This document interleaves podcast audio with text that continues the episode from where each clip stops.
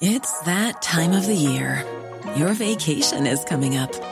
You can already hear the beach waves, feel the warm breeze, relax, and think about work.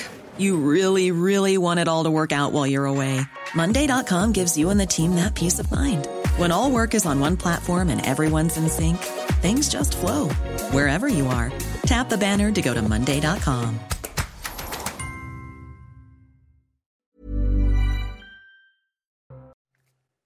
Bonsoir à tous et très heureux de vous retrouver pour votre rendez-vous du vendredi soir, 19h. Ça se dispute, vous les attendez, ils sont là. Julien Drey, ancien député. Bonsoir Julien. Bon, on est là, on est là.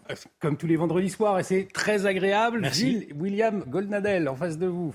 On ne vous présente plus non plus. Non, mais il a mis un très joli euh, polo. Très joli polo. J'avoue que je n'en suis pas mécontent. Voilà, très joli. Et vous aussi J'ai eu quelques Non, non, mais compliments. lui, il a, il a plus. J'ai essuyé quelques compliments qui ont abîmé ma modestie.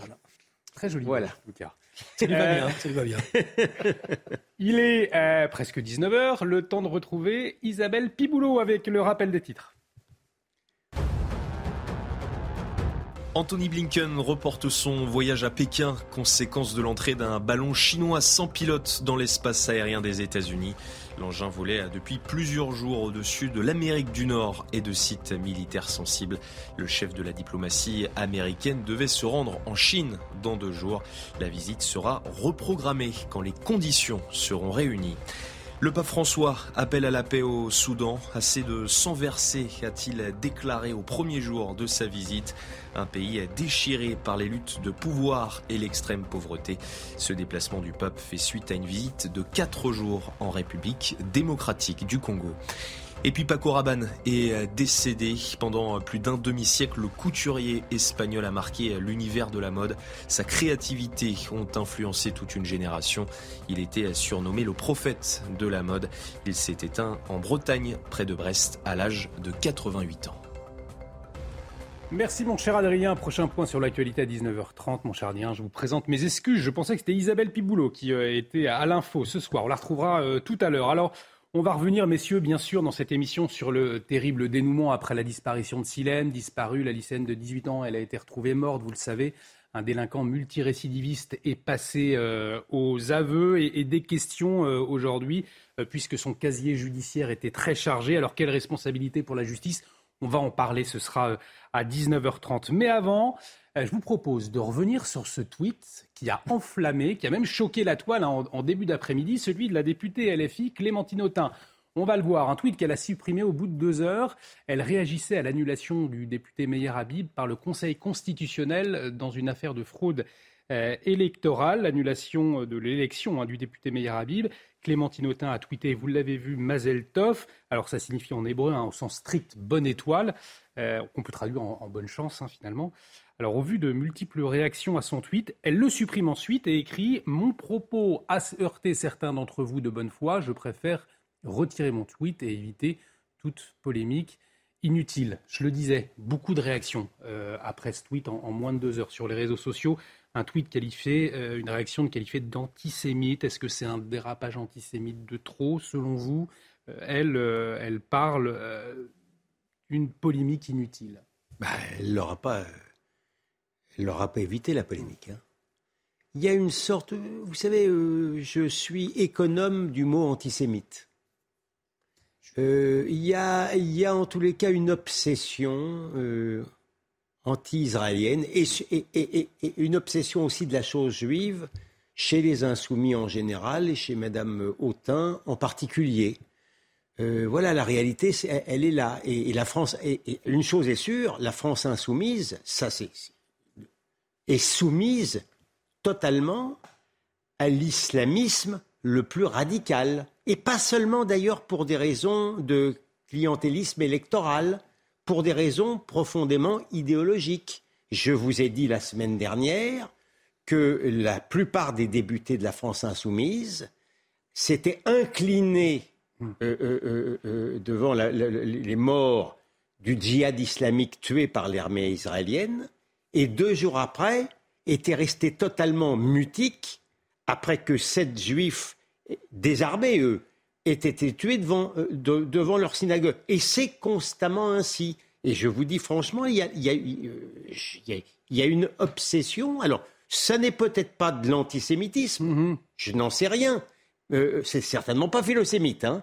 Mais une chose est sûre, il y a un attachement à la cause islamiste qui ne laisse pas de me surprendre et qui, sans doute, leur apporte beaucoup de clients euh, dans, dans, dans les banlieues, mais leur leur perdre, à mon avis, davantage encore. Si ce sont des calculs d'épicier, à mon avis, l'épicier ne sait pas compter. Julien Drey, une obsession côté euh, de la France insoumise? Disons que c'est vrai que ça fait deux, trois fois que Clément Tinotin croit faire de l'humour, et c'est pas du tout de l'humour. Hmm. Notamment concernant ces questions-là. Et alors, je vais pas là, moi, je, je suis pour une fois totalement d'accord avec Gilles William. Je fais attention de ne pas utiliser le mot antisémite euh, à n'importe quelle sauce. Et, mais c'est vrai que euh, c'est désagréable. Voilà. Et, et c'est d'autant plus désagréable que bon, elle le fait là, elle le fait pas pour d'autres. Voilà. Oui. Et elle le fait pas pour d'autres. Et, et- et donc elle a cru faire un bon mot, elle a cru faire un, un coup de sirocco, hein, comme on dit. euh, euh, mais c'est très déplacé. C'est très déplacé, voilà. Et donc, euh, alors maintenant, elle va dire, mais moi, vous pouvez pas, la main sur le cœur, etc. Mais bon, elle l'a fait là quand même. Hein elle l'aurait pas fait pour d'autres. Ah Ça non, aurait été un autre député qui aurait été, qui aurait été invalidé dans une autre circonscription des Français de l'étranger. Elle aurait pas dit Mazel Tov. Ah non, mais elle ne peut pas dire moi, moi, pas, pas moi, vous pensez, je suis de, je suis de gauche, etc. Euh, pardon, compte tenu de leur attitude générale, euh, le soupçon à leur endroit est particulièrement bien placé. En tout cas, euh, à, à gauche, la NUPES met de plus en plus mal à l'aise. hein. Vous avez vu, euh, Bernard Cazeneuve, il appelle à la création d'un mouvement pour fédérer les tendances de gauche hostiles à la NUPES. Ça vous fait rire euh, non, ça me fait rire parce que pas. Il n'y a, pas de lien. mais- Pourquoi euh, Non, c'est pas ça. Je veux dire Non. Non, mais mais ça va. C'est-à-dire c'est que si vous voulez, ça- la NUPES met mal à l'aise. Mais ça n'est pas risible, monsieur Drey. Je m'en excuse, excusez-moi. Ça vous arrive des fois d'avoir des, petits rires nerveux comme ça. Vous, trouviez ma transition hasardeuse. Voilà, c'est la transition. Mais c'est- C'est pas, c'est ni Madame Autain. J'ai dit ce que j'en pensais et je trouve ça mais- totalement déplacé ce qu'elle a fait. Et j'ai dit Monsieur Cazeneuve qui est un personnage respectable. C'est juste la transition. Mais- J'ai mal exprimé. Non, peut-être. non, non. C'est pas votre faute, c'est de ma transition. faute. Mais moi, c'est ça- moi qui ai. Allez, on va pas. Non, mais, ce que, non, mais la réalité, c'est que ce que beaucoup de gens à gauche, cette fois-ci, C'est ça. Il me semble, hein, je les connais moins bien que vous, mais il me semble que ce, Ah, que, paraît que vous commencez à les ce que connaître. beaucoup de gens à gauche reprochent à la NUPES, c'est évidemment cette accointance avec l'extrême gauche. Et ce qu'on reproche à l'extrême gauche, notamment, c'est son islamo-gauchisme. Non, mais Et du coup, il y a des voix qui s'élèvent, comme celle de Bernard Cazeneuve Alors, ces derniers alors, jours. Voilà, la, la, je la pense qu'il y a une partie de la gauche qui, se, qui confond la bataille pour le droit des- du peuple palestinien et avoir un État, en tous les cas être reconnu en tant que tel, et euh, la défense de l'islamisme.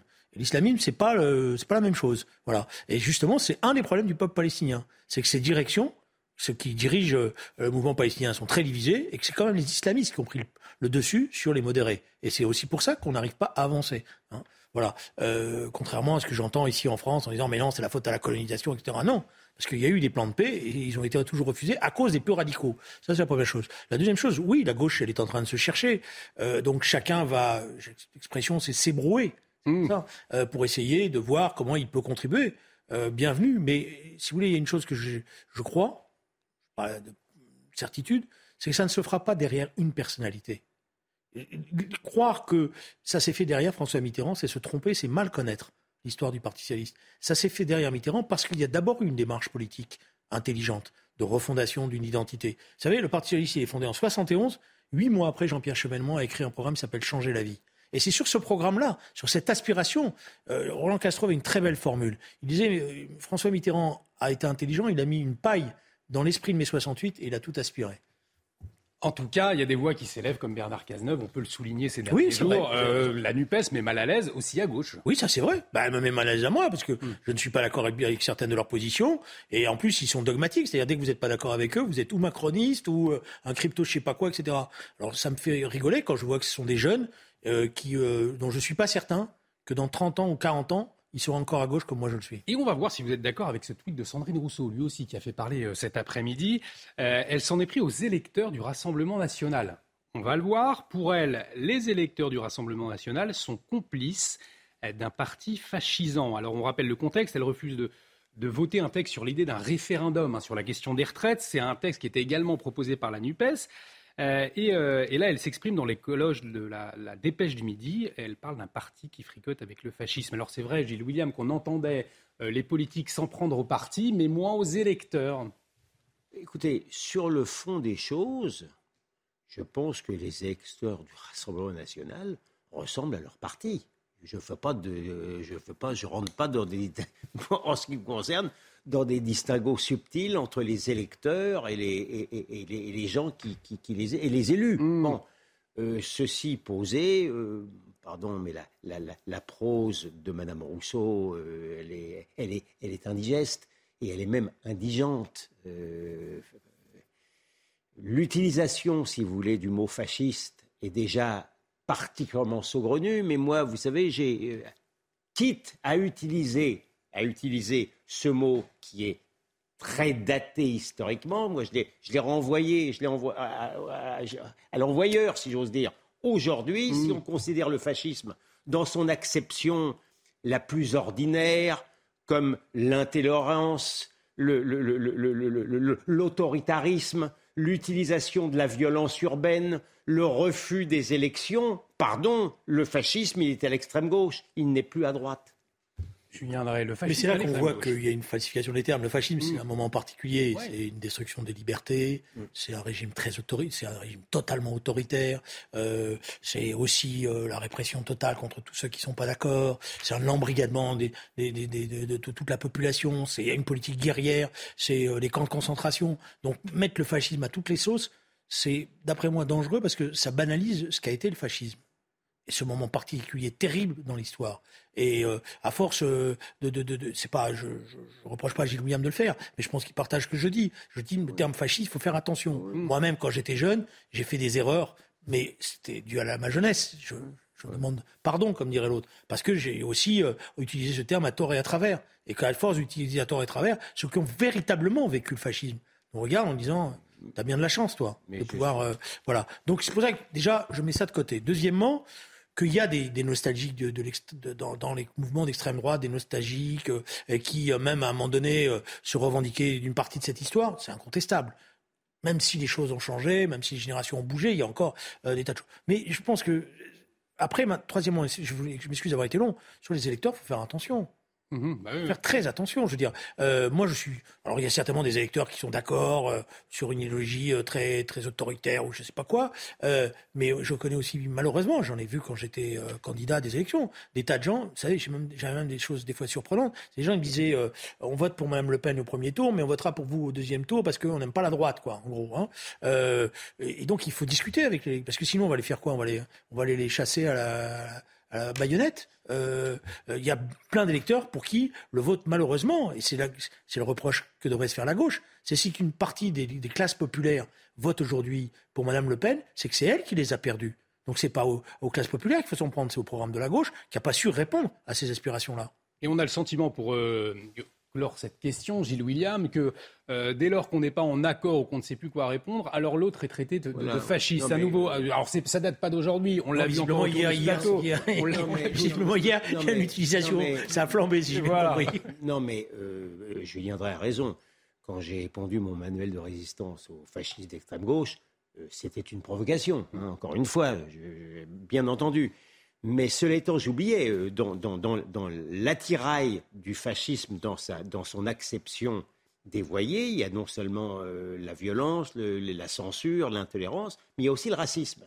Et, notre discussion euh, du commencement sur la question juive montre bien aujourd'hui que cela est, l'obsession de la race de manière générale. L'obsession de C'est plus l'obsession de la race. Le, le, racialisme, le racialisme aujourd'hui. Et à chaque fois, renvoyer les gens. Euh, il, est, hmm. il, est, il est à l'extrême gauche. Ils ne peuvent pas faire autrement que de regarder les gens par la, couleur de leur peau. C'est dans ce sens-là que ce qui est très désagréable dans le tweet de, de Mme Autain, c'est qu'elle renvoie ça. C'est ça. Bien sûr.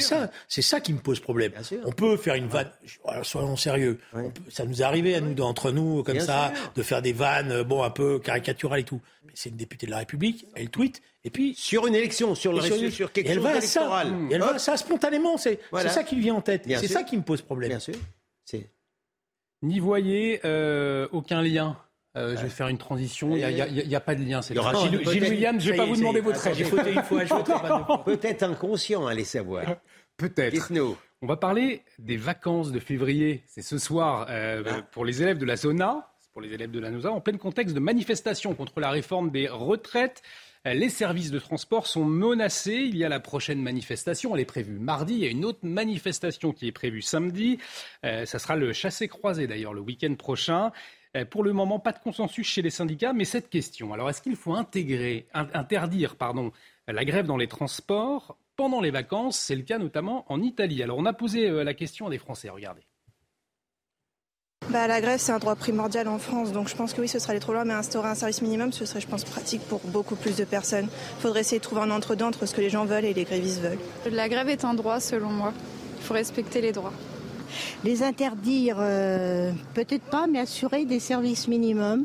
Bah, dans l'idéal, pour ceux qui partent, euh, oui, il faudrait faudrait qu'ils fassent un break Non, c'est un droit de grève. Je vois pas pourquoi ça serait interdit pendant les vacances scolaires. Alors, je pense pas qu'il faille interdire la grève. Hein. De fait, on a le droit de grève, donc on va interdire une grève. Après, bah, c'est vrai que ils ont, le privilège qu'a la RATP, c'est vrai, de, de, de, pouvoir faire la grève comme ça, c'est que ça emmerde la terre entière. Alors, l'interdiction de grève pendant les vacances, dans le contexte qu'on connaît, Julien Drey? Mais non, d'abord, je suis agréablement surpris par tous ces jeunes bah qui, me, qui, par rapport à tout ce qu'on nous raconte, qui sont assez conscients et qui sont attachés à un certain nombre de principes, et je les en félicite. Euh, alors, le gouvernement, il va tout utiliser. Euh, maintenant, il va nous faire. Euh, mais il veut, il veut que les gens puissent partir en vacances tranquillement. Et une réponse simple il reporte sa réforme. Voilà, moi, je lui donne un bon conseil. Il reporte la réforme. Les gens vont pouvoir partir en vacances tranquillement. Il n'y aura pas de grève. Voilà, ça c'est la première chose. La deuxième Donc, la clé, c'est le gouvernement qui l'a. Bah, pour une part. Bon, la deuxième chose, c'est ça le débat qu'il y a avec les syndicats, dans les syndicats, et je pense qu'ils ont raison. Euh, j'ai beaucoup insisté à plusieurs reprises. Pour qu'elle gagne cette mobilisation, il faut qu'elle reste populaire et rassembleuse. Et donc, hmm. il faut qu'effectivement, quand on met en avant un certain nombre de mots d'ordre, il n'y ait pas un certain nombre de gens qui pensent que la radicalisation va permettre de gagner. Je ne crois pas. Je crois que c'est au contraire l'extension. Et pour l'extension, il ne faut pas diviser. Gilles William pas du tout d'accord avec euh, Julien Drey. C'est votre droit, pas du ce soir. Ah non, mais ça, je n'en tire pas une honte particulière. Je ne m'en excuse Un peu quand même. Je ne m'en excuse pas. Je l'assume. Euh, euh, d'abord, les jeunes, comme souvent d'ailleurs, sont conformistes. Oh, ça y est, maintenant. Ils véhiculent, bien entendu. Ah, ça y est. Ah, bah, je pense. Ils auraient dit qu'ils étaient contre la grève, ils auraient dit quels jeunes sont formidables. mais ce qui caractérise la jeunesse de tout temps, c'est son conformisme. Non, c'est pas vrai. Moi, j'étais pas conformiste quand j'étais jeune. Et ma génération, on pouvait pas lui, on peut lui reprocher plein de choses. Vous n'étiez pas conformiste. Vous hein. véhiculiez la mode de l'époque. Non. Bien. Ah. Nous en reparlerons un autre jour. Oh, voilà. ça, c'est clair. Ensuite, attendez, permettez-moi de vous dire que vous êtes dans le, dans le vœu d'une immense piété. On est loin, loin de, de je veux dire, non seulement euh, ils font ce qu'ils veulent, non seulement il y a une partie de la, population française qui est dans une sorte de, résignation ou de masochisme par rapport à, la grève, qui correspond d'ailleurs à un sadisme délibéré de la part de certaines organisations syndicales qui précisément choisissent le pire des moments, à savoir les vacances, pour utiliser, pour utiliser justement leur pouvoir. Donc, euh, c'est pas une stratégie risquée. Alors, l'opinion publique, non Non, puisque non, tant qu'il y aura, tant qu'il y aura une partie de la population qui, qui, se retrouvera justement dans cette résignation ou dans ce majorcisme, c'est, ça n'est pas spécialement risqué. Alors maintenant, puisqu'on est dans les vœux d'une grande piété, moi je souhaiterais, tout en respectant le droit de la grève, qu'il soit encadré comme il, comme il peut l'être par la Constitution et qu'on prévoit cette fois-ci un vrai service minimum et non pas un préavis qui coûte pas cher, et d'autre part, éventuellement, éventuellement, dans ce cadre-là, qu'on prévoit des périodes où il ne pourrait pas être exercé. Moi, ça ne me choquerait pas, ça me réjouirait plutôt. J'écoutais Gilles William, mais je me disais, qu'est-ce qu'il va trouver comme terme psychanalytique pour m'expliquer, euh, parce qu'il a quand même, il a été cherché loin, hein, le masochisme, etc., pour expliquer une chose simple les gens, ils ne sont pas contre les grévistes. Parce que pour une part, ils considèrent qu'ils ont raison. Et donc, ils acceptent un certain nombre de conséquences très désagréables pour eux. Parce que d'ailleurs, pour souvent, un certain nombre d'entre eux n'ont pas les moyens de faire grève. Mais ils acceptent ou ils n'ont pas le choix? Non, non, ils, ils, acceptent. Parce que quand vous avez, ils n'ont pas le choix, je peux vous dire que ça se, ça se sent. Et d'ailleurs, les gouvernements savent les utiliser à ce moment-là. On convoque des manifestations anti-grévistes, on distribue des tracts. Là, ils ne font pas ça. Vous avez bien vu, d'ailleurs. Vous avez beau faire tous les micro-trottoirs que vous voulez, vous allez voir, les, il y a une grande partie des gens qui disent ils ont raison. Je, si je pouvais, je ferais comme eux. Mais je suis dans des conditions difficiles, ou ne serait-ce qu'une seule chose. On l'a vu dans les, dans les mobilisations de mardi. Il y a des gens qui disent une journée de grève, ça coûte cher. Et donc je vais, je prends juste le minimum pour aller à la manifestation parce que ça coûte cher et que dans la, et aujourd'hui la vie est difficile et le pouvoir d'achat est réduit, donc euh, on ne peut pas sacrifier des jours et des jours comme ça. Je suis bien obligé de recourir sinon à la psychanalyse, du moins à l'explication mentale, pour euh, tenter d'expliquer pourquoi la France est un pays particulier. Nous avons des syndicats particuliers, très idéologisés, peu représentatifs, et qui utilisent indûment des pouvoirs exorbitants. Et malheureusement, euh, une partie, mais, la, la population, mais la population vous avez française pays... s'est habituée euh, à cette spécificité à laquelle moi je ne, je ne m'habitue pas. Mais William, nous avons des syndicats qui sont faits parce que justement, il y a une chose qui n'existe pas en France, c'est la négociation sociale sérieuse et la responsabilité des syndicats dans cette négociation sociale. On, les, vous, avez, vous, savez très bien, par exemple, dans le privé, c'est ça le paradoxe, dans le privé, il y avait beaucoup, vous avez beaucoup d'accords salariaux qui sont signés par les syndicats. Et la CGT n'est pas le dernier syndicat à signer ces accords-là. Mmh. Parce que dans un certain nombre d'entreprises, on joue ce dialogue social. Mais celui qui ne joue pas le dialogue social aujourd'hui, c'est le gouvernement. Et toute la technocratie, pas que le gouvernement, et toute la technocratie afférente. Combien de fois j'ai entendu dans, dans, dans l'exercice de mes mandats, ah, c'est encore les syndicats, ah, de toute manière, on sait ce qu'ils racontent. Vous savez, des gens qui d'ailleurs, que je retrouve d'ailleurs dans la NUPES aujourd'hui, mmh. à haut niveau de responsabilité au Parti Socialiste, qui me disaient, bon, de la loi travail, on n'en a rien à faire de la CFDT, on va passer en force. Bon, aujourd'hui, il ouais. a changé d'avis, visiblement. Bon, il se reconnaîtra, celui à qui je fais référence. Euh, voilà, donc vous savez pas de dialogue social. Mais attention, hein, les conflits dans d'autres pays, ils sont aussi durs. Vous ne savez pas ce que c'est qu'une grève aux États-Unis, mmh. mais quand il y a des strikes aux États-Unis, je peux vous dire que c'est beaucoup plus violent et beaucoup plus dur. Il y en a eu en Angleterre, il y en a eu euh, même en Allemagne.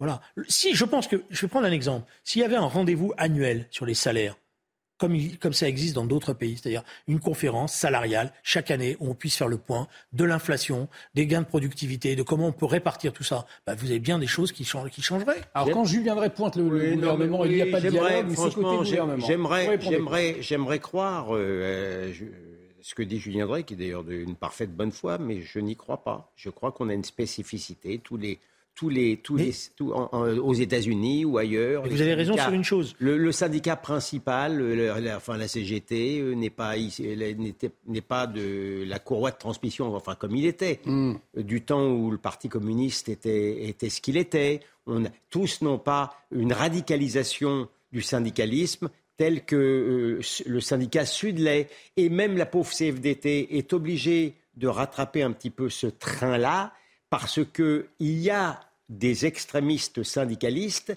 qui, de toute manière, n'accepteraient pas si elles se montraient plus modérées. Je crains qu'il y ait une radicalisation du syndicalisme français à l'aune de la radicalisation de la gauche française elle-même. Mais non, mais Allez, pour conclure, on arrive au terme de cette première CFDT, partie. Ce sera la conclusion. La CFDT est, est montée en puissance, c'est quasiment le premier syndicat en France. Bon, là, c'est un peu moins, c'est encore en discussion, mais c'est quand même le premier syndicat en France. Mais parce qu'elle a joué le, le rôle, elle a, justement, elle a joué le rôle du dialogue social.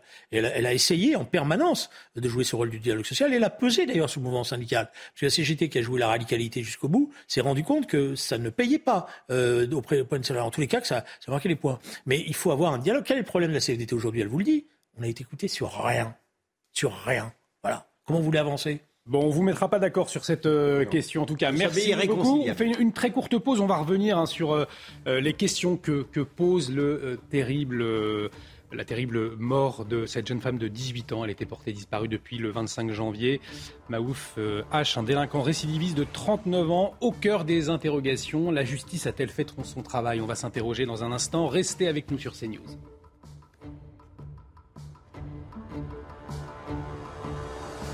Contre lui. De retour sur le plateau de Ça se dispute, bienvenue si vous nous rejoignez. Nous sommes toujours avec Julien Drey et Gilles-William Golnadel. On débat, on décrypte l'actualité. On va s'intéresser dans un instant sur le travail de la justice après le terrible dénouement dans l'affaire Siem. Je vous le rappelle, un délinquant multirécidiviste a reconnu l'avoir tué. Mais tout de suite, le rappel des titres avec vous, mon cher Adrien Spiteri. 86% des Français se sentent en sécurité là où ils vivent, soit près de 9 Français sur 10. Résultat d'un sondage de l'Institut CSA pour CNews. Les plus jeunes se sentent le moins en sécurité sur leur lieu de vie, tout comme les habitants des zones urbaines. Les États-Unis annoncent une nouvelle aide militaire à l'Ukraine. Elle s'élève à plus de 2 milliards de dollars. Des capacités de défense aérienne, des véhicules d'infanterie blindés et des roquettes de longue portée seront envoyés à Kiev. Objectif les aider à combattre l'invasion russe dans le pays. Et puis le parcours de la flamme olympique commencera à Marseille, un choix, je cite, naturel et évident pour le comité d'organisation. La ville étant passionnée par le sport, elle arrivera dans la cité phocéenne au printemps 2024 à bord du Bélem, un des plus vieux trois mâts d'Europe. Merci beaucoup Adrien. Prochain point sur l'actualité à 20h. La flamme olympique tiens, qui partira de Marseille, euh, ça semble évident pour vous, je viendrai Oui, c'est pas un mauvais départ. Pas un mauvais départ, hein, William. J'ai pas d'idée sur la question. Pas d'idée sur la question. On va donc, et vous en aurez certainement, euh, sur le, dossier suivant. Euh, Marseille, c'est une belle ville. Donc, Effectivement. Voilà. Là, vous avez une idée sur la question? C'est une belle ville et, d'ailleurs qui, qui, a été embellie encore euh, avec M. Godin. On en vient. tous les maires, je vais être gentil, moi. Je vais avec tous les maires. les cas, c'est une belle ville. Bon, allez, on en vient à cette, à cette terrible affaire et beaucoup d'interrogations. Mafoud H, c'est un délinquant récidiviste de 39 ans qui a donc reconnu avoir étouffé euh, Siem après une dispute. La jeune femme de 18 ans était portée disparue depuis le 25 janvier. Le suspect parle d'une prétendue liaison amoureuse. Les membres de sa famille se sont exprimés cet après-midi on va écouter le, cousin de Siem, justement. Ce qui nous touche, c'est qu'il était sous liberté, quoi, et qu'on paraissait libre aux assises après ce qu'il a fait. C'est un étonnement de savoir qu'un monsieur comme ça pouvait voyager dans toute l'Europe. Et ce monsieur se baladait. Il n'avait ni besoin de pointer en gendarmerie, ni besoin de rendre quelconque compte à l'État. Si il y aurait eu, euh, entre guillemets, des moyens mis euh, de l'État à disposition du service de justice, afin que ce monsieur puisse être jugé plus tôt, on aurait pu éviter le drame. Alors à l'horreur, à la tristesse, bien évidemment, on l'entend, il y a la, colère, l'incompréhension aussi qui se mêle. Euh, je vous rappelle quand même que le, suspect a été condamné le 2 avril 2015 par la Cour d'assises du Yard à 12 ans de réclusion criminelle exécutée à compter du 21 septembre 2012. Il devait comparaître le 1er février 2023 dans le cadre d'un procès euh, d'assises pour des faits de vol avec usage d'armes. Il avait fait l'objet d'une détention provisoire d'une durée de 3 ans, simultanément à la peine purgée de 12 années. S'il a d'abord exécuté sa peine en prison, il a par la suite bénéficié d'un aménagement de peine progressif sous le contrôle du juge d'application des peines. Condamné à 12 ans finalement pour en faire 3, c'est là aussi, Gilles William, l'interrogation à la fois de sa famille, bien évidemment, et de, beaucoup de téléspectateurs. Est-ce que la justice, elle a fait son travail? Non, mais il faut. C'est vraiment un, problème de fond. Alors, euh, Monsieur Drem euh, reprochait de faire un peu de psychanalyse, mais il y a dans l'inconscient judiciaire, il y a une détestation de la prison. Raison pourquoi d'ailleurs on n'en a pas construit. À partir de voilà, Mme Taubira et Mme Belloubet qui a, exécuté complètement cet idéal-là, qui n'a pour moi rien d'humaniste, hein, parce que l'humanisme avant tout c'est de penser aux victimes. Hein. je leur dénie l'usage exclusif du mot humaniste. Donc en réalité, à cause de ça, on n'a pas construit suffisamment de prisons, à cause de cette idéologie-là. Une idéologie. Oui, c'est une idéologie au moins consciente. Euh, réellement, et donc, de la même manière, avec, le même, avec cette, cette, cette, cette même détestation de l'incarcération, parce que euh, l'incarcération ne, ne, ne, résout pas tout, mais une chose est certaine, c'est qu'en matière de prophylaxie, quand vous êtes en prison, vous ne pouvez pas nuire aux gens de, qui sont dehors. Ça, pardon de cette expression-là. Et donc, dans le même cadre de détestation de l'incarcération, eh bien, on arrive finalement à des rebises de peine qui équivalent à peu près à la moitié de la peine au minimum, à la moitié de la peine. Donc, d'une certaine manière, vous empêchez les juges eux-mêmes qui ont prononcé la sanction de, de, la rendre efficace. Mais je, je persiste et je signe, je dis que c'est un problème encore plus psychologique que politique. Un problème idéologique ou un problème de complexité de la justice Là, le problème qui est posé, c'est pour ça que j'ai mal à suivre Gilles William, pas un problème des juges. Les juges, ils ont fait leur travail, ils ont condamné. C'est un problème d'exécution de la peine. Absolument, c'est ce que je viens de dire. C'est le problème d'exécution de la peine qui est, Hum. qui est d'ailleurs étonnant. On comprend rien à ce qui s'est passé. Parce que c'est. Gilles William a raison. Au minimum, sur 12 ans, dans, la, dans ce que je connais un peu de l'exécution des peines, il aurait dû en faire au moins 6 ou 7. Au minimum fait 6 trois. ou 7. Euh, parce que c'est à mi-peine qu'on commence à envisager euh, en fonction de la manière. Mais là, trois, il faut déjà que la justice nous explique ce qui s'est passé et quel est ce juge d'application des peines? Parce que là, c'est vrai, vrai qu'il y a un problème qui s'est permis de remettre en liberté quelqu'un euh, sans contrôle. Donc là, il y a dans l'exécution, euh, il y a quelque chose qui ne va pas et qui est extrêmement perturbant parce que le casier judiciaire que vous avez énoncé, il est la caricature de tout ce que, de toutes les bêtises qu'on peut faire en matière de justice. On, on est dans, on est dans la négation de la peine appliquée au prototype même de gens irrécupérables, parce que c'est pas la peine, compte tenu de son palmarès, irrécupérable, qui, qui, qui a vraiment le profil de commettre l'acte abject qu'il a commis. Euh, pardon, mais euh, dans, dans, dans, cette affaire, faut, il- elle le considérait comme son oncle. hein. Mm. Clairement, ça. la divine différence d'âge, la pauvre môme, elle le considérait comme son oncle. C'est- triste à en pleurer, c'est le cas de le dire. Non, mais là, il y a une respons- Je comprends la famille, moi, personnellement. Parce qu'il y a quand même une responsabilité de l'État. À un moment donné ou à un autre, en tous les cas, j'espère que le ministère de la Justice va s'interroger sur la manière dont les... comment ça s'est passé et nous donner des explications. Ça veut dire que Et moi, je serais, je serais, je comprends que la famille, que- parce que euh, ce monsieur a raison. D'un certain point de vue, il aurait été là où il devait être, parce que visiblement c'était quand même un client sérieux. euh, il n'y aurait pas eu ce drame-là. Et le juge d'application des peines, on a envie de l'entendre aussi. Est-ce que les, les- les magistrats, les juges devraient rendre des comptes euh, dans ce type d'affaires Bah, normalement, normalement, ce qui était en cours dans l'institution judiciaire, je sais que des, ministres plusieurs fois disaient il faut que la justice apprenne à parler, à prendre la parole, qu'elle se s'emmure pas euh, dans son silence. Alors, euh, y a euh, évidemment, il y a des juges qui parlent, mais il y en a d'autres qui parlent pas du tout et qui acceptent surtout de ne rien rendre compte. Et ça, c'est pas acceptable. Non, mais les juges ne rendent pas de compte. Même quand ils commettent des erreurs ou même des fautes de procédure, c'est la seule profession qui ne rend pas de compte. Pardon de le dire, c'est- je ne veux pas jeter de discrédit du tout sur l'ensemble. Donc, il y a un du problème à ce niveau-là. Non, mais je veux dire, il y a un pauvre euh, chef d'entreprise qui ne va pas respecter un règlement euh, euh, du travail qui fait que, d'une certaine manière, il y a eu un accident du travail mortel. Je peux vous dire que quand il explique au juge qu'il avait trop de travail et qu'il n'a pas pu respecter cette obligation-là, les juges vont pas l'entendre. Mais par contre, le juge est la seule personne qui n'a pas à rendre de compte. Il y a quelque part un problème qui se pose quand même. Et pourtant, euh, c'était, euh, il était réputé comme sociopathe. C'est ce que dit le, le psychiatre qui l'a examiné euh, en, en 2016. Ça veut bien dire. euh, Ça veut dire qu'il faut, il y a une, le, le minimum qu'on doit à la mémoire de cette jeune fille et à sa famille, c'est que le ministère de la Justice s'explique. Voilà, s'explique dans le détail. Voilà, c'est le, c'est, c'est, ça, ça. Mais, Parce que pour moi, franchement, on est, c'est pas une explication politique, je comprends pas. mais vous savez, quand, quand, quand Julien Drey, il a raison de dire que euh, il y a une- là, il y a une faute d'État. En réalité, on, on est dans, dans, dans, dans des circonstances aujourd'hui. On a connu des périodes où, quand l'État était trop fort, trop fort, trop autoritaire, il meurtrissait les gens. Là, on voit bien que quand un État est trop faible, il tue d'une certaine manière.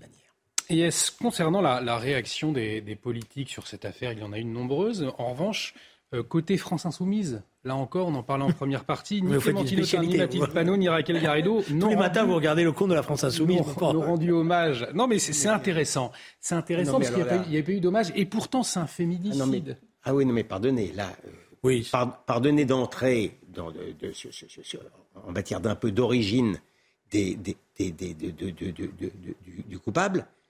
Pour, euh, euh, pour la famille Mélenchon, d'une certaine manière, seul le mal blanc est coupable et seules les victimes de ce mal blanc sont dignes de compassion. La réalité, elle est là. Donc ne vous étonnez pas, ça rejoint un peu notre sujet liminaire, ne vous étonnez pas qu'il n'y ait aucune réaction, alors même que ce sont les premiers, et- et davantage encore les premières, à user du terme féminicide lorsque ça leur convient. Oui, je n'irai pas faire un procès jusque-là en disant que, je sais pas, j'ai pas vu, euh, pour être honnête, je- tous les matins en me levant, je, je n'observe pas ce que fait la France. Rien, rien. Bon, euh, bon, je trouvais ça intéressant. euh, euh, rien. a mais- Rien. Comment vous dire un responsable politique, il n'est pas obligé d'avoir de, des réponses à toutes les hmm. questions. Mais c'est vrai que dans un moment là, comme celui-là, la moindre des choses, c'est quand on regarde ce qui s'est passé, d'interroger le fonctionnement du système. Et c'est pas un problème racial, là. C'est un problème de dysfonctionnement du système. Mais on aurait pu entendre effectivement une, réaction euh, de chaque bord politique dans ce cas-là. Non, mais, oui, mais moi, la réaction de tous les politiques, la réaction de tous les politiques aurait été d'interpeller l'État en disant vous dire, on vous donne des moyens, euh, on vous voit des budgets.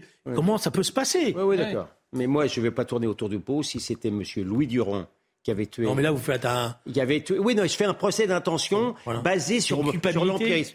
Je fais, un, je fais un procès d'intention basé sur notre triste expérience. Si c'était un monsieur Louis Durand qui avait tué la malheureuse Siem, je peux vous dire que l'ensemble des, des, dames insoumises auraient parlé, auraient usé du terme féminin. Non, pas l'ensemble, il ne faut pas exagérer. Voilà.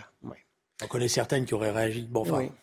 Bon, on suivra en tout cas de, près euh, l'enquête. Euh, on va voir qu'il va nous, certainement nous réserver d'autres d'autres horreurs, voire d'autres surprises. On va parler à présent de la question des logements euh, pour les, migrants qui arrivent en France, puisqu'un nombre inhabituellement élevé de mineurs migrants franchissent depuis quelques semaines la frontière franco-italienne. Alors à Menton, le préfet des Alpes-Maritimes vient de signer un arrêté pour réquisitionner un apart-city à Antibes. Napartiti, c'est un, un, hôtel, euh, appart-hôtel, euh, pour l'hébergement d'urgence des mineurs non accompagnés. Euh, cette mesure, elle doit durer un mois. Alors, est-ce qu'il faut réquisitionner les, hôtels pour les migrants qui arrivent, notamment les mineurs On vous a posé la question, regardez. Moi, je pense d'abord qu'il faut privilégier pour les SDF, les sans domicile fixe français, avant tout. Et si après, il y a la possibilité de les accueillir, pourquoi pas Moi, je dirais, au lieu de, au lieu de prendre des réfugiés, c'est de prendre aussi les gens, les Français qui vivent actuellement dans la rue. En fait, il faut régler déjà le problème des migrants euh, à la base. Je suis plutôt contre l'idée d'imposer euh, les hôtels privés aux migrants. Donc, euh. c'est qui qui va payer? A priori, l'État. Donc, les gens qui payent des impôts. voilà. Alors, il ne s'agit pas d'opposer les, les, misères non plus. Je le rappelle, les mineurs isolés doivent être pris en charge par la protection de l'enfance, qui révèle de la compétence des départements. On entend donc la problématique de l'accueil aujourd'hui avec ces, réquisitions. On a entendu la réflexion de ces Français. Est-ce que vous trouvez ça, vous, choquant de réquisitionner des, hôtels pour les migrants, plus particulièrement, dans ce cas-là en tout cas, pour les migrants euh, mineurs, Julien Drey? Non, je pense que ce qui serait choquant, c'est qu'on les laisse en liberté et euh, qu'on les retrouve après, faire des campements, euh, faire des trafics. Donc il faut, il faut trouver un moyen de, effectivement, de les garder, de garder le contact pour pouvoir euh, les raccompagner à la frontière, parce que les raccompagner dans, dans, leur pays d'origine, une fois mm. qu'on a vérifié un certain nombre de choses. Alors après, euh, c'est pas des hôtels trois étoiles qui sont acquisitionnés, hein, c'est bon, c'est toujours le même problème, c'est-à-dire que si on n'a pas de place pour pouvoir les garder, on va les remettre en liberté, on va les laisser filer. Alors vous me direz, oui, mais ils n'ont qu'à pas rentrer. Et on les attrape justement parce qu'ils sont, ils essayent de rentrer. Donc c'est, excusez-moi, c'est l'histoire du chien qui se mord la queue. Donc il faut trouver une solution. Il faut une législation plus ferme, mais en même temps, quand on les attrape, il ne faut pas les laisser en liberté. C'est un problème qui se pose en amont finalement, Gilles, Louis, euh, Moi, tout me choque. Ouais. Oui, euh, tout me choque. Donc effectivement, le fait qu'on puisse. Euh, d'abord, je suis même pas sûr que tous soient mineurs. Hein. Vous me posez des questions. déjà, je n'en suis pas sûr du tout. Hein. Euh, bon, je suis choqué qu'ils puissent rentrer impunément euh, dans notre pays, au mépris euh, de la frontière française et de la souveraineté de la France. Je ne suis pas insensible, ça m'est pas venu à l'idée tout de suite, mais je ne suis pas insensible au raisonnement de, effectivement, de, de, de, de, bonne foi euh, des, des, des Français interrogés mm. qui disent c'est bien gentil, vous, vous, vous, payez des hôtels, mais vous avez des Français SDF dans la rue. effectivement, c'est ça que les gens ne comprennent pas. c'est du bon sens et, la facture, effectivement. Là où, où je suis euh, plus dubitatif euh, que Julien Drey sur, le, sur la fonction elle-même du, du, du, du, de l'hôtel en question ferait qu'il oppose au fait qu'il serait en, liberté, euh, c'est que je ne suis pas du tout sûr que le mineur en question, il va rester très longtemps dans l'hôtel. Hein. Ça, c'est un autre problème. Oui, oui, non, mais je, le dis. Hein. Problème. Non, mais c'est pas la même nature. C'est pas, c'est pas, je veux dire, c'est pas le remède miracle. D'accord, mais j'ai pas dit que c'était le remède miracle. Je, je sais pas, je connais pas bien la situation dans le détail, hmm. mais la question qui est posée, c'est effectivement, on a un problème. Euh, je dirais, on le voit bien. Pour, euh, d'ailleurs, c'est la même chose pour les demandeurs d'asile. Euh, on a un problème de, garder ces gens-là, de garder le contact avec eux, de, les garder. Il y, a, une suspicion euh, qui existe, on va vérifier. S'ils sont de bonne foi, Bon, mais s'ils sont pas de bonne foi, il faut qu'on puisse les raccompagner à la frontière. Alors, on s'est rendu compte que justement nos lois favorisaient le fait qu'ils disparaissent des radars.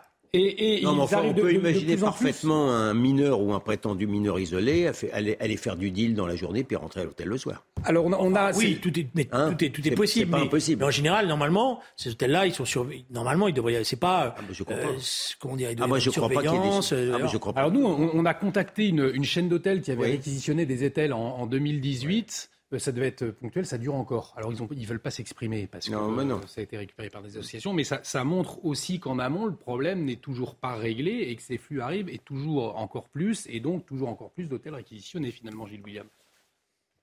Oui, enfin, bah, je, je dirais que je ne crois pas du tout. Je, très sincèrement, hein, je ne crois pas du tout. Mais enfin, c'est vrai que c'est facile de ma part de le dire, parce que c'est un problème insoluble dès l'instant ils sont à l'intérieur. Mmh. On sait en plus que les mineurs isolés ou les soi-disant mineurs isolés, ce sont des vecteurs importants de délinquance. Mais je vous dis simplement, je vous le dis sans en... Je vous dis simplement que ça n'est pas parce qu'on les loge aux frais de la princesse euh, euh, étatique à l'intérieur des hôtels qu'on va empêcher certains délinquants euh, de nuire à l'extérieur. Voilà. La réalité, c'est qu'il faudrait, coûte. Il faudrait, avoir, il faudrait construire, c'est ça le problème qu'on est, qui est posé, il faudrait construire des centres d'hébergement, ouais, ouais. des centres mmh. d'hébergement sécurisés, pour pouvoir justement ne pas avoir recours à cette situation-là. Ah, et comme on ne construit pas de centres d'hébergement sécurisés, et William a raison, c'est-à-dire si on les met dans un hôtel et qu'ils ont le droit de faire ce qu'ils veulent le jour, la nuit, c'est pas une référence. Hein. Moi, je, je préconise un centre de rétention fermé, puisque je considère que quelqu'un qui est sans papier commet un délit, mais ça n'est plus le cas. Hein. Oui. Aujourd'hui, ça n'est plus le cas. Ce n'est pas parce que vous n'avez pas de papier que vous êtes délinquant. Ça, c'est clair. Il nous reste un peu plus d'une minute trente. Je voulais vous entendre à propos de Papendia. Il s'est exprimé euh, cette semaine, euh, notamment. J'ai oublié. On, a non, on aura, on aura l'occasion. Non, mais formation. Monsieur Drey, Monsieur Drey avec beaucoup, Monsieur Drey avec beaucoup d'ironie dit que je suis spécialiste de Monsieur Daille. Je, je, au tout début, lorsque le ministre, le ministre de, de l'Éducation nationale est arrivé, j'ai eu le malheur de le taxer de communautariste, à la grande indignation de M. Drey, qui a mis non, depuis, à, à, à, qui a mis depuis un petit peu d'eau dans son vin. Mais en fait, on va faire un, un tease pour l'émission de demain, parce qu'on a la joie de vous retrouver tous, tous les deux oui, demain soir. Donc, euh, je vous propose peut-être de, de, on va travailler de, de, de, de, revenir demain, parce qu'il bien sûr, oui, oui, on va travailler ça. Et voilà, on, on, peut en dire un mot, puisqu'il s'est, il s'est exprimé, euh, notamment, euh, il souhaite des nouvelles missions pour permettre aux salariés de gagner plus, comme des remplacements de courte durée, des missions d'orientation, un plan de lutte contre l'homophobie à l'école. Il s'est dit opposé à la question de l'uniforme, mais rien sur le niveau des élèves. Julien, en un mot, est-ce que ça vous interpelle? Oui, parce que c'est la, première question qui est posée. Ce n'est pas le niveau des élèves, c'est le contenu de ce système euh, et son fonctionnement qui me pose problème, et son administration. Bon, on en discutera peut-être demain, mais euh, je dirais, voilà, c'est le système scolaire français n'est plus ce qu'il était. C'est-à-dire, c'était l'école du mérite, c'était l'école de la promotion sociale, et aujourd'hui, malheureusement, beaucoup de nos concitoyens, qu'ils soient riches ou pas riches d'ailleurs, sont amenés à sortir leurs enfants des écoles publiques. Gilles William, vous nous donnerez votre avis demain. Oui, oui. On ne peut pas rendre en retard, malheureusement. En Bien tout cas, c'était encore une joie et un plaisir euh, de vous entendre euh, ce soir. L'actualité continue dans un, dans un instant. L'heure des Pro 2 avec Julien Pasquet. Excellente soirée sur notre antenne. Une émission à voir sur notre site www.cnews.fr. Excellente soirée sur notre antenne.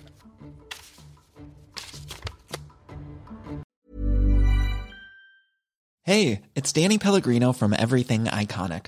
Ready to upgrade your style game without blowing your budget?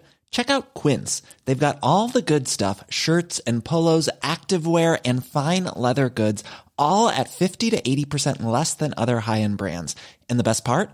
They're all about safe, ethical, and responsible manufacturing.